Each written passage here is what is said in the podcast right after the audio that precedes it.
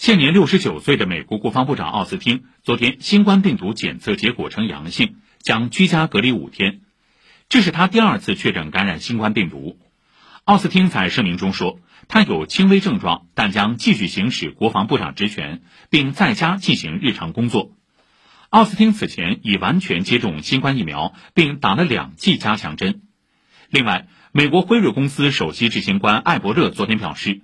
他的新冠病毒检测结果呈阳性，目前症状轻微，正在隔离并遵循公共卫生预防措施。